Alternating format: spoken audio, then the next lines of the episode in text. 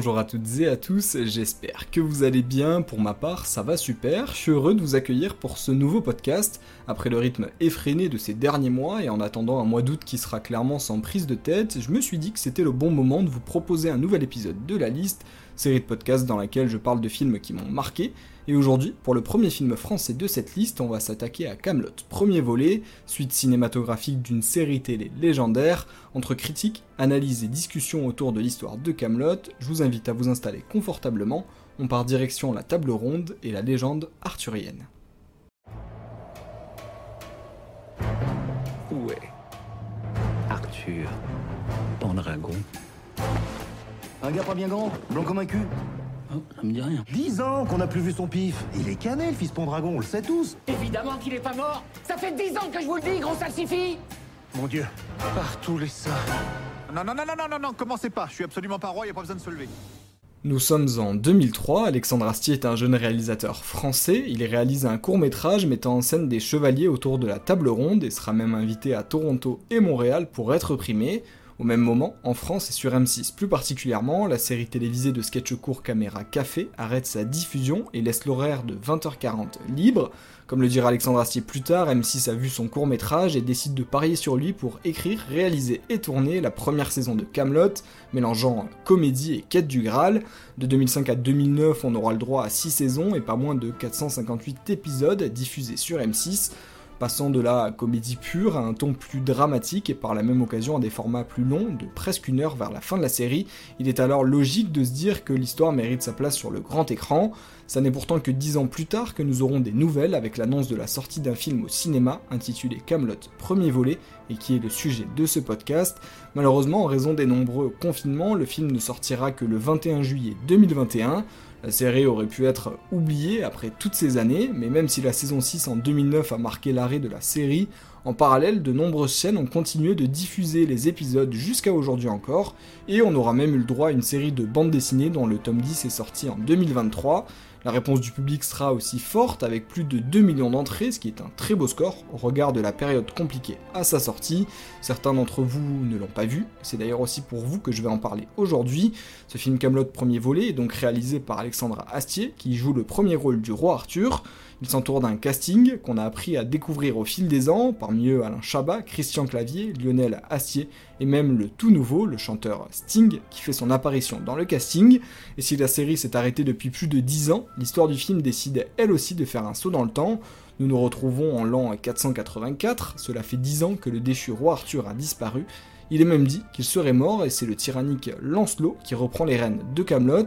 Il ordonne que l'on retrouve Arthur et ses anciens amis chevaliers et c'est comme ça que l'ancien roi va être retrouvé et ramené de force dans un pays qu'il n'aurait jamais voulu revoir. Contre son gré, il va devoir organiser la résistance pour que plus jamais ne règne le terrible Lancelot du Lac.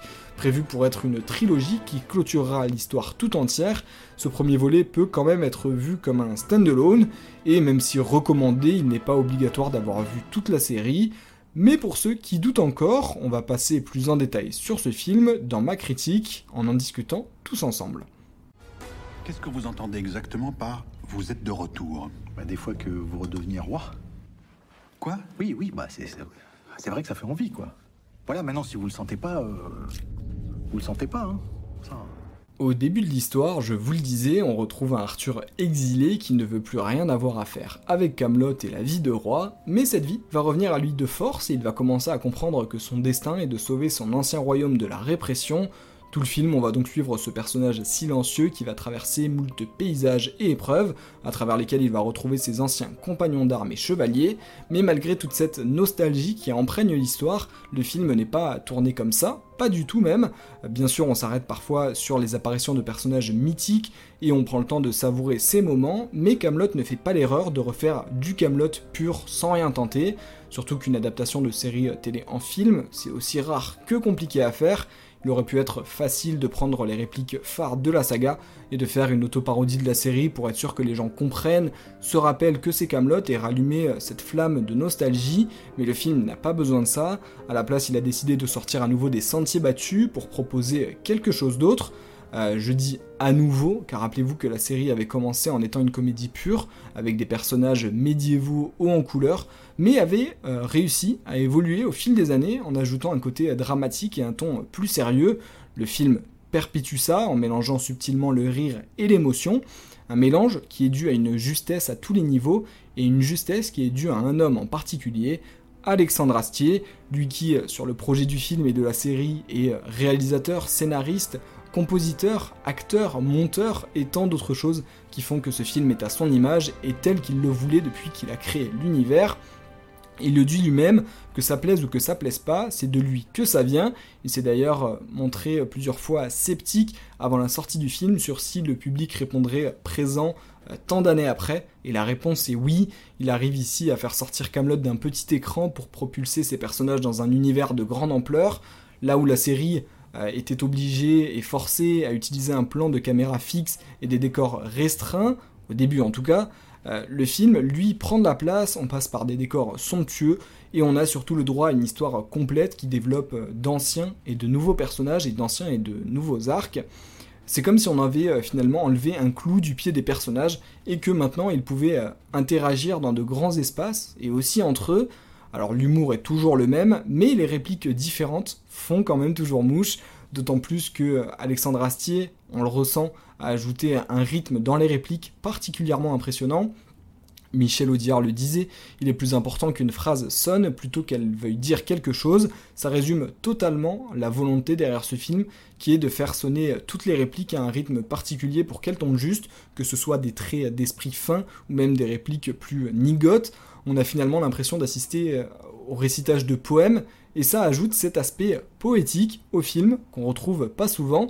C'est même cette niaiserie de personnages comme Caradoc ou Perceval qui se met au service de la justesse, si bien qu'aucune de leurs répliques ne sonne faux ou ne paraît trop lourde.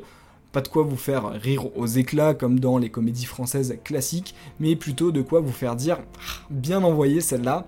C'est un rythme de phrase qui est même aidé par la musique, euh, qui a été enregistrée par l'orchestre du Conservatoire de Lyon, dirigé par Alexandre Astier évidemment, et qui permet, à la manière d'un film américain, de rajouter ce côté épique aux scènes qui en ont besoin, mais aussi d'installer une ambiance dans tous les différents décors. C'est une vraie minutie euh, finalement quand on regarde tous ces éléments euh, qui est présente à toutes les étapes de création et qui se ressent beaucoup au visionnage. C'est euh, réellement un petit bijou de justesse. Euh, et si on sort un peu quand même de, ce cadre euh, d'Alexandre Astier et de sa grandeur en tant que réalisateur sur ce film, en se remettant euh, maintenant sur le chemin de l'histoire, c'est un vrai road movie qui nous est proposé. On passe du désert aux forêts enneigées, aux paysages bretons, et tout ça donne un vent d'air frais et scénarise toute l'histoire d'Arthur qui cherche à savoir ce qu'il veut finalement. rester tranquille dans son coin ou tenter de sauver son ancien royaume qui va mal, les actes de ce road movie, euh, les différents actes sont bah, différenciés grâce aux décors qui sont bah, aussi beaux que les costumes, et ces actes représentent comment la pensée et la volonté euh, d'Arthur évoluent au fil du film. Voir des inconnus reprendre son principe de la table ronde pour faire de la résistance va par exemple commencer à le faire douter sur le fait qu'il veuille rester en dehors de l'histoire. Revoir Guenièvre va lui rappeler une belle époque, et sous sa carapace, son cœur va le faire totalement changer d'avis ça n'est pas un événement en particulier qui fasse qu'il se batte, mais plutôt toutes les petites actions de personnes qui n'ont pas perdu foi en lui, même après 10 euh, ans d'absence, tout ça sans se trahir. Euh, le film, en tout cas, par un faux héroïsme qui n'est pas du tout le genre du personnage et de la saga. Quand on pense comédie, on a des codes bien définis de comment commence l'histoire, comment elle se déroule et comment elle finit surtout. On se dit donc qu'après avoir gagné son combat contre Lancelot, euh, Arthur va pouvoir célébrer, mais à la place, il préfère rester dans un château prêt à s'écrouler pour qu'avec lui tout s'arrête. Il porte finalement, je trouve, euh, en tout cas le fardeau de son intelligence tout le film. C'est le seul qui paraît avoir les pieds sur terre et qui ne fait jamais de remarques inutiles. Tous ses mots sont comptés, mais encore une fois, ses compagnons le raisonneront et le feront sortir à temps pour qu'il survive. Une histoire et une manière de tourner les choses fidèles à Camelot, à la série, au développement des personnages euh, qui durent depuis des années maintenant, et surtout bah, qui sortent bien de tous les codes de la comédie traditionnelle. C'est une vraie œuvre à part entière, ce Camelot premier volet, une œuvre qui donne tout ce qu'il fallait à ses personnages et à son histoire pour qu'ils puissent s'exprimer réellement et nous faire voyager encore plus, sans qu'on sente, en plus, aucun essoufflement euh, même à 15 ans après euh, le début de la saga.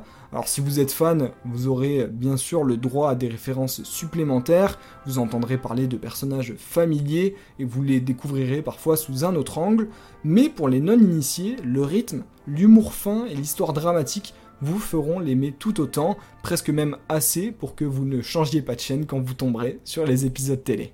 Vous faites 200 pas sur le chemin et vous montez la garde au cas où quelqu'un approche. Approche sur le chemin? Vous faites 200 pas sur le chemin et vous montez la garde. Et s'il y a personne qui approche, on revient. Non, vous montez la garde.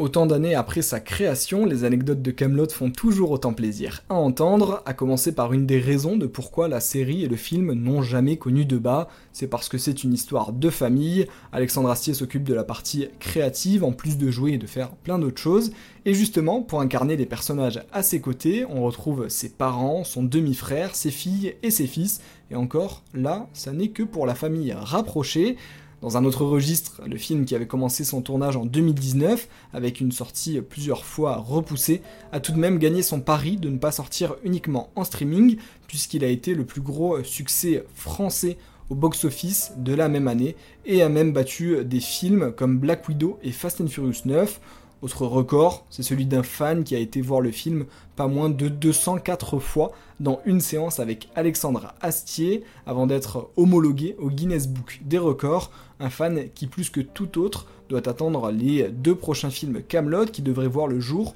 au vu du succès du premier et qui devrait normalement conclure cette adaptation arthurienne. On a tous hâte et j'espère qu'avec ce podcast et ce moment passé, j'ai réussi à vous donner envie de revoir Camelot premier volet ou même de le voir pour la toute première fois. Car avec ça, sonne la fin de l'épisode d'aujourd'hui. S'il vous a plu, n'hésitez pas à vous abonner pour ne pas manquer les prochains. Et d'ici là, je vous dis à bientôt et portez-vous bien.